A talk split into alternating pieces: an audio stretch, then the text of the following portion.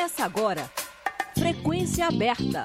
A UFG, Goiás, o Brasil e o mundo, na sua sintonia universitária.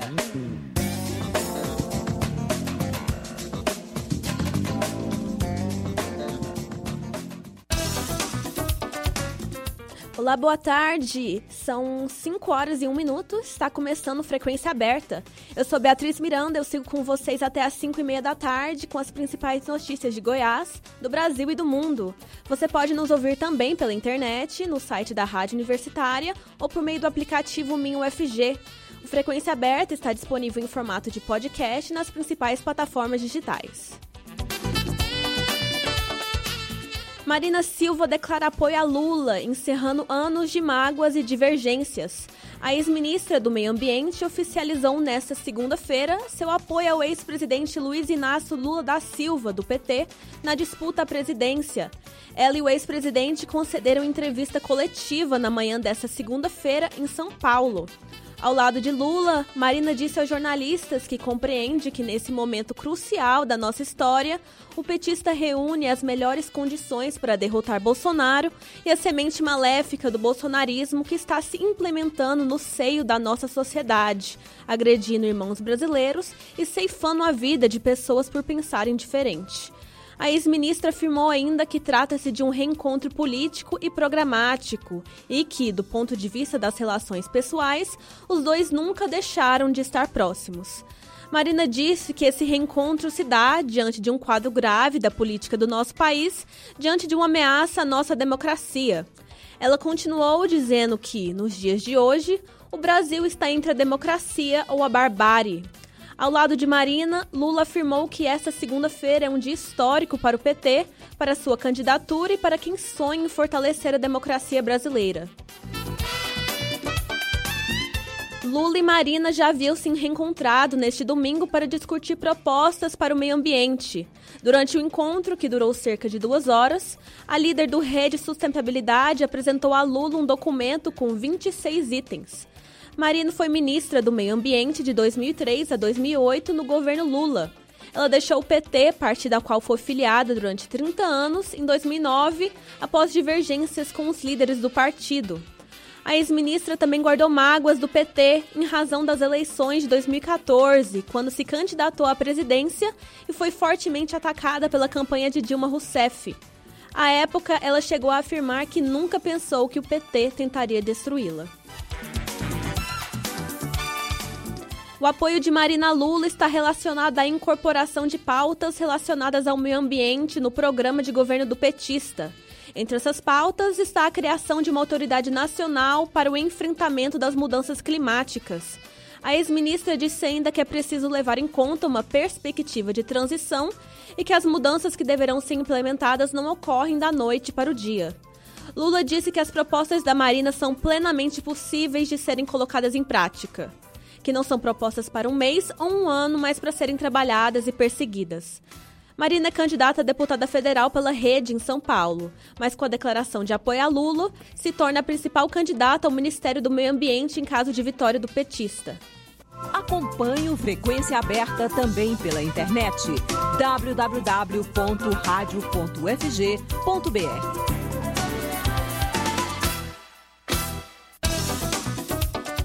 STF está a um voto para suspender piso da enfermagem, aprovado recentemente pelo Congresso. O jornalista Rodrigo de Oliveira conversou sobre esse assunto com a presidente de CIEG, Sindicato dos Enfermeiros de Goiás, Roberta Rios. Vamos acompanhar. No início da tarde desta segunda-feira, o STF, Supremo Tribunal Federal, estava a um voto de tornar definitiva a suspensão dos efeitos do piso salarial da enfermagem, aprovado recentemente pelo Congresso Nacional. O julgamento, que começou na madrugada da última sexta-feira, dia 9, ocorre em plenário virtual. Os magistrados podem depositar o voto até sexta-feira, dia 16. O voto do ministro Luiz Roberto Barroso, que suspendeu a lei sancionada em agosto por aspectos financeiros, foi acompanhado pelos ministros Ricardo Lewandowski, Alexandre de Moraes, Dias Toffoli e Carmen Lúcia. André Mendonça divergiu da proposta e foi seguido por Nunes Marques e Edson Fachin. Mendonça ponderou que a Corte deve se conter ao tratar de decisões de outros poderes. O caso é acompanhado de perto pelo Congresso Nacional, que aprovou a proposta. Já os enfermeiros prometem greve caso o piso não seja estabelecido. Nós conversamos agora sobre esse assunto com a presidente do CIEG, Sindicato dos Enfermeiros de Goiás, Roberta Rios. Olá, Roberta, tudo bem? Olá, boa tarde a todos os ouvintes. Roberta, até o momento a votação no Supremo não favorece a categoria. O plenário do STF está a um voto de suspender o piso dos enfermeiros aprovado pelo Congresso. Quais os prejuízos para a categoria caso a suspensão seja confirmada na Corte Suprema? Prejuízos são enormes, né? Porque o prejuízo financeiro mesmo, né? Porque a lei foi sancionada no dia 4 de agosto, né? Passaria-se já a cumprir né, na rede privada e filantrópica para todos os seletistas agora, já em setembro, e nós tivemos essa infeliz surpresa dessa liminar suspendendo os efeitos da lei. Então, para a categoria, isso é muito triste, revoltante, desestimulante, porque é uma luta de décadas pelo reconhecimento, pela instituição do piso salarial da categoria, que é uma categoria tão numerosa, a maior categoria da saúde, maior em todos né, os serviços de saúde, em todos os níveis de complexidade, seja na atenção primária, secundária, terciária. E é uma categoria que vem sofrendo, né, com o descaso. E quando a gente realmente tem uma lei aprovada, que a gente vai começar a usufruir desse direito, a gente tem esse direito negado. Roberta, a lei aprovada pelo Congresso é a ideal para a categoria, porque para a gente parece haver uma pegadinha aí. O piso ele foi estabelecido, mas sem um reajuste anual previsto. Dessa forma, sem uma correção prevista, a categoria vai continuar tendo que lutar por reajustes periódicos, não seria isso?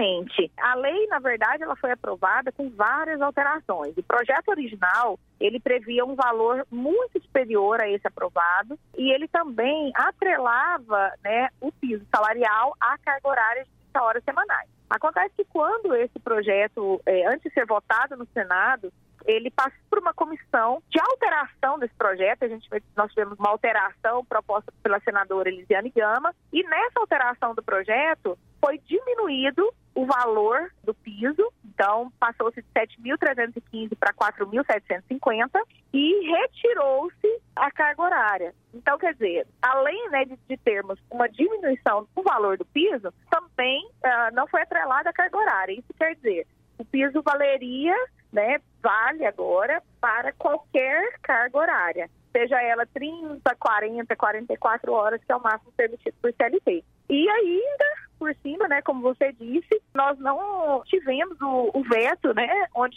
se previa o reajuste pelo INPC. Isso quer dizer que em pouquíssimo tempo a gente pode ser implementado, né, o piso salarial, em pouquíssimo tempo a gente pode, esse valor pode se tornar irrisório, né, porque não prevê essa correção pelo INPC. E a categoria abriu mão de muitas coisas, né? A categoria abriu mão do valor inicial do piso, abriu mão da carga horária para que esse projeto fosse aprovado. E quando finalmente ele é aprovado, nós não conseguimos que ele seja implementado porque o Supremo expede essa liminar.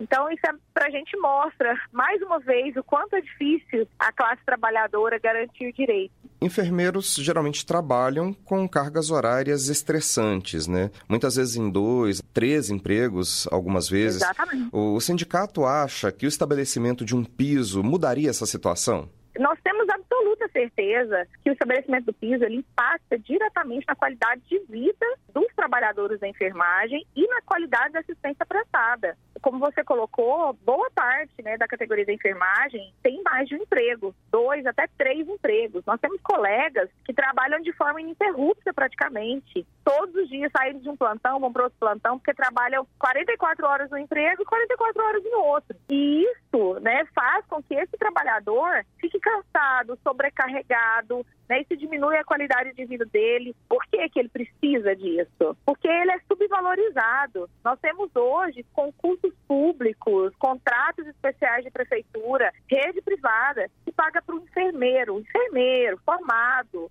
estudou cinco anos numa graduação, numa faculdade, um pouco mais de dois mil reais. Então, essa é a realidade de muitos e muitos enfermeiros espalhados pelo país, de muitos e muitos técnicos de enfermagem espalhados pelo país, que precisam ter dois, três empregos para ter condições de se manter manter sua família. Não é porque gostam muito de trabalhar de forma ininterrupta, não tendo um dia de descanso, né, não tendo condições de ter lazer, mas é porque precisam. Então a gente tem certeza que a implementação do piso, ela impacta, né, vai impactar diretamente tanto a qualidade de vida desse profissional, que pode optar por diminuir os seus vínculos, porque ele vai ser melhor remunerado pela sua função, quanto para a própria população que é assistida por esses profissionais. E além disso tudo que você listou, Roberta, a enfermagem é uma profissão de risco, né, com profissionais vulneráveis. Recentemente vocês trabalharam na linha de frente da pandemia de Covid.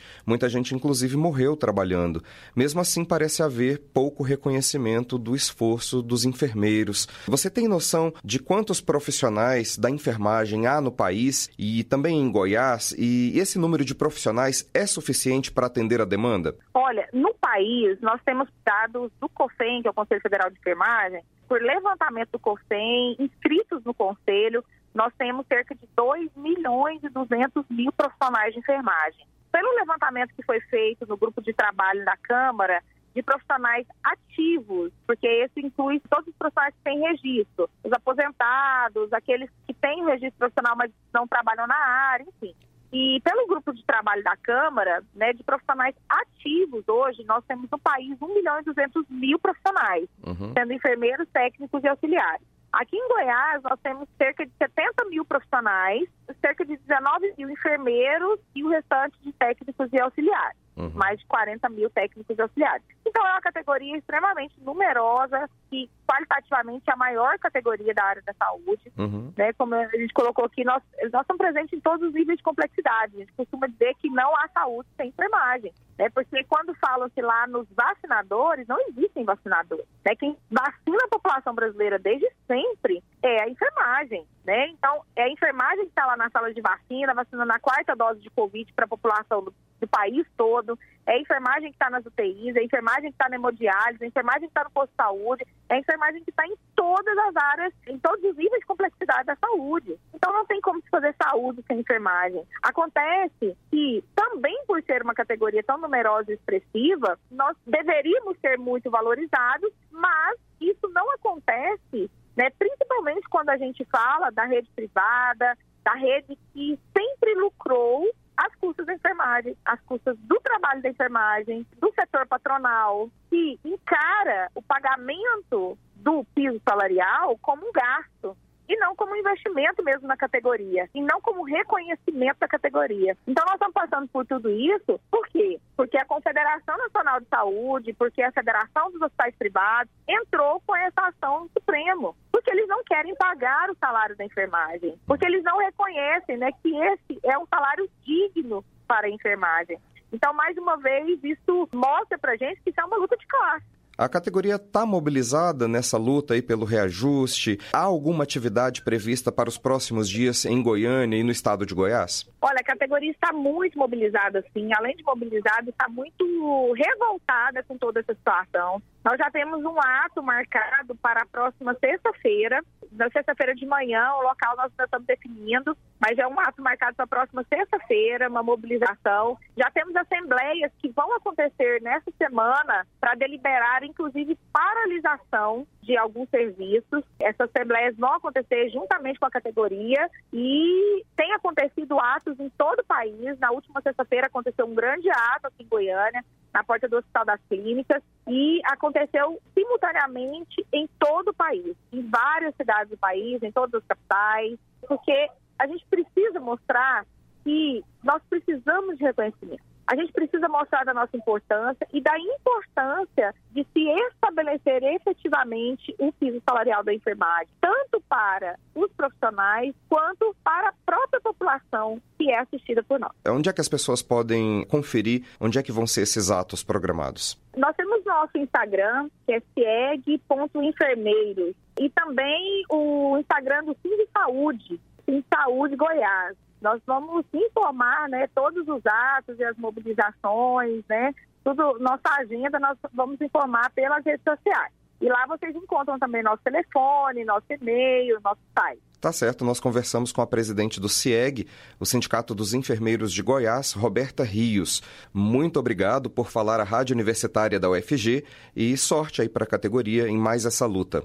Muito obrigada, nós agradecemos esse convite, essa oportunidade. Entre em nossas redes sociais, nós estamos divulgando os nossos atos. Os alunos da UFG, que inclusive estiveram conosco no último ato, inclusive os professores também da Faculdade de Enfermagem, né? E essa luta é uma luta de todos. É uma luta dos profissionais de enfermagem, dos alunos, dos acadêmicos, é uma luta da sociedade. E eu agradeço muito a oportunidade. Rodrigo de Oliveira para a Rádio Universitária. Frequência Aberta volta já. Vote nos deputados progressistas. Sou Fabrício Bragança e, como um goiano de família, conquistei muito pela saúde, social e esporte, dando a oportunidade para as crianças terem um futuro melhor há cinco anos. Como deputado estadual, vou fazer ainda muito mais para o estado de Goiás. Quero ter a oportunidade de representar você na Assembleia Legislativa. Vote Fabrício Bragança, 11011, meu senador é Baldi. Vote nos deputados progressistas. Candidatos a deputado federal pelo União Brasil. Sou o Dr. Zacarias Calil, deputado federal. Em 2018 fiz um compromisso e cumpri. Realizei o sonho de um hospital moderno e de última geração para as nossas crianças e adolescentes. Hoje o ECAD está atendendo milhares de pacientes pediátricos goianos. Peço mais uma vez seu voto para continuar lutando pela saúde de Goiás. Dr. Zacarias Calil, 4480.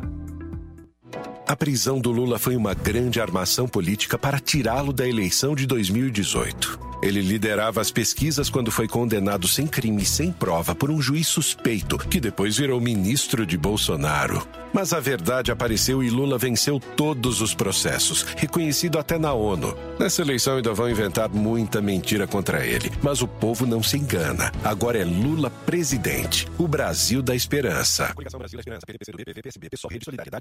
Soraya. Eu sou de Dourados, Mato Grosso do Sul, e assumi um compromisso na vida, o um compromisso com aquilo que é certo. E é por fazer o certo e incomodar os poderosos que Soraya foi vítima de fake news. Eu tenho um recado para quem está falando sobre mutreta de orçamento secreto. Eu sempre dou transparência a tudo que eu faço no meu mandato, porque eu não tenho rabo preso com ninguém. No meu mandato, na minha vida pública, eu ajo com transparência. Eu só sei fazer o certo. Soraya. Vote Soraya, candidata a presidente pelo União Brasil.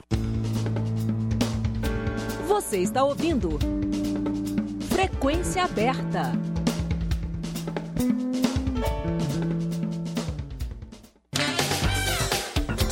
Corpo de Rainha Elizabeth II deixa Castelo de Balmoral e é levado à Catedral de St. Giles, onde ficará por 24 horas. A população de Edimburgo, na Escócia, na Escócia, presta homenagens à Rainha Elizabeth II, que morreu na semana passada. O funeral da soberana do Reino Unido será feito em etapas. Hoje, o corpo é exposto na Catedral de St. Giles. O rei Charles III e a rainha consorte Camila participaram mais cedo de uma cerimônia na Catedral Anglicana, ao lado de outros membros da família real. O caixão de Elizabeth II foi coberto pela bandeira e pela coroa da Escócia, peça que geralmente fica em exibição no castelo de Edimburgo. A peça, feita de ouro, prata e pedras preciosas, é usada em cerimônias para representar a presença do soberano são esperadas milhares de pessoas na Catedral de Edimburgo. À noite, o rei Charles e os irmãos farão uma vigília ao redor do caixão. Amanhã, o corpo será levado a Londres. O caixão viajará no trem privativo que a família real britânica utiliza desde 1840. As autoridades britânicas já estão preparadas para lidar com as multidões que podem se reunir ao redor das ferrovias para ver o trem passar. Caso a viagem de trem se torne inviável, o corpo poderá ser transportado por avião. Em Londres, um funeral público será realizado no dia 19 de setembro, na Abadia de Westminster. O corpo da Rainha Elizabeth II deve ser enterrado no dia seguinte na Capela Memorial Rei Jorge VI. Termina hoje prazo para fazer autodeclaração para receber auxílio caminhoneiro. Quem tem mais detalhes é a repórter Beatriz Albuquerque. Termina nesta segunda-feira o prazo para os caminhoneiros fazerem a autodeclaração do termo de registro do TAC, justamente para conseguir receber as primeiras duas parcelas do benefício caminhoneiro referentes a julho e agosto, no valor de mil reais.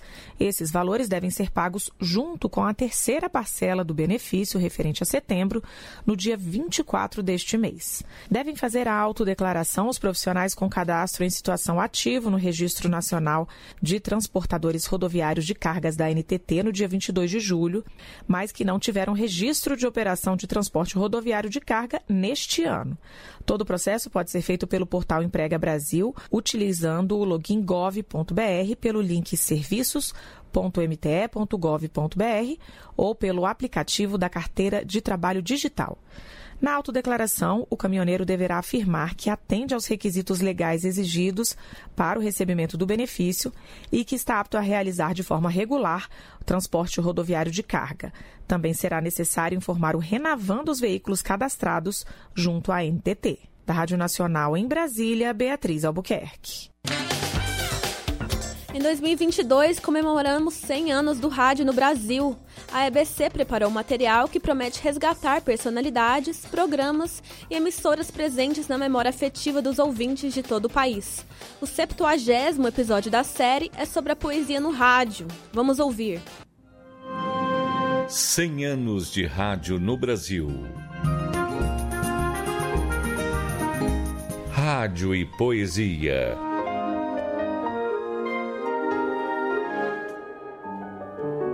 Só a leve esperança em toda a vida disfarça a pena de viver. Mais nada. A transmissão radiofônica promovida em 1922, na exposição do centenário da independência, contou com o discurso do presidente da República e trechos da ópera O Guarani, de Carlos Gomes. Mas foi com a poesia de Vicente de Carvalho, na voz da professora Noêmia Álvares Sales, que a primeira emissora oficial do Brasil inaugurou sua estação transmissora. Algumas importantes personagens do rádio brasileiro começaram suas carreiras exatamente recitando poesias. Caso de Daisy Lúcide e Edna Savagé. Então eu ia uma vez por semana, bem menina, 6, 7, 8 anos de idade, eu ia ler poemas infantis. Ainda nos anos considerados a era de ouro do rádio, programas literários de diversos formatos figuravam em emissoras, tanto públicas quanto comerciais.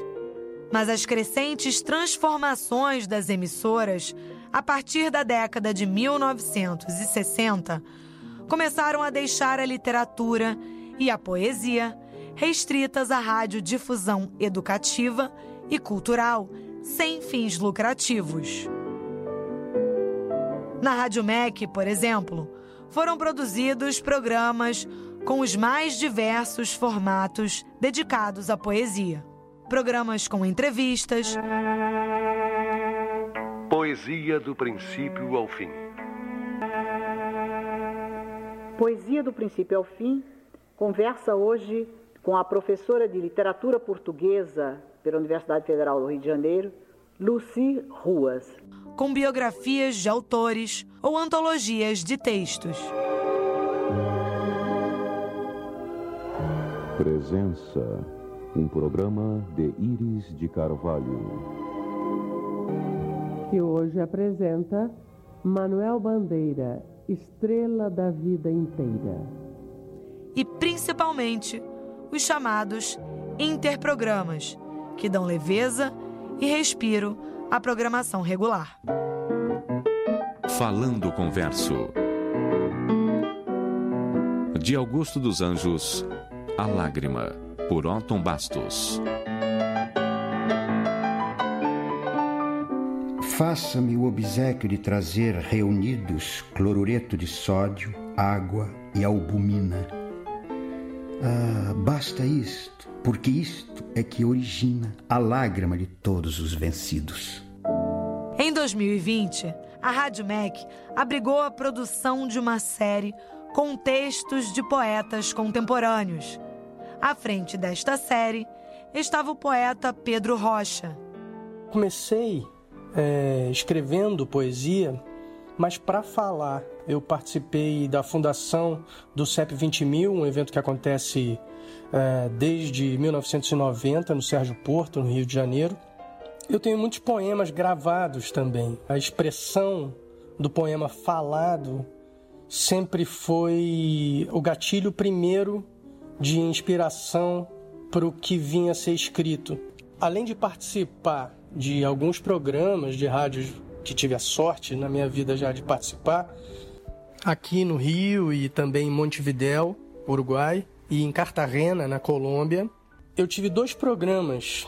Um programa na rádio mesmo, que era o Vai Poema, na Rádio MEC. A gente gravou, acho que mais de 25 poetas contemporâneos. Vai Poema! E, para além disso, eu tenho um podcast que se chama Fala Palavra. Entrevistas com poetas, mas não só poetas estrito senso, alguém que escreve um texto quebrado em versos, e sim artistas, compositores, compositoras que expressam seu trabalho em forma de poesia e têm relação com poetas. Esse é o podcast Fala Palavra. O Fala Palavra é uma ação criativa e também coletiva. O melhor caminho para a expansão de poetas e ideias é o boca a boca. Seja parte Siga, compartilhe, comente, movimente-se junto. A internet e as plataformas de compartilhamento e distribuição de áudio vem mostrando que muitos conteúdos que o rádio deixou de produzir são extremamente próprios ao veículo, além de confirmar que há público interessado em um universo de autores e criadores a ser apresentado a esse público.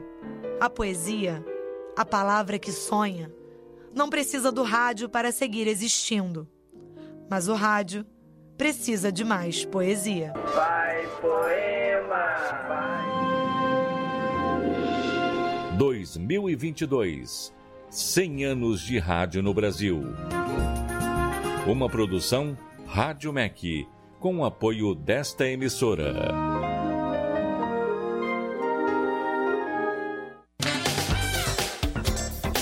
5 horas e 29 minutos, o Frequência Aberta fica por aqui. A produção do Departamento de Jornalismo da Rádio Universitária, na técnica Sandro Alves e Ana Cláudia Rezende.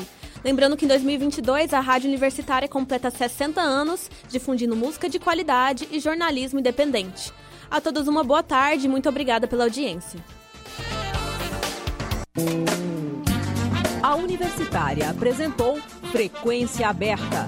Notícias da UFG, de Goiás, do Brasil e do mundo nos 870 AM.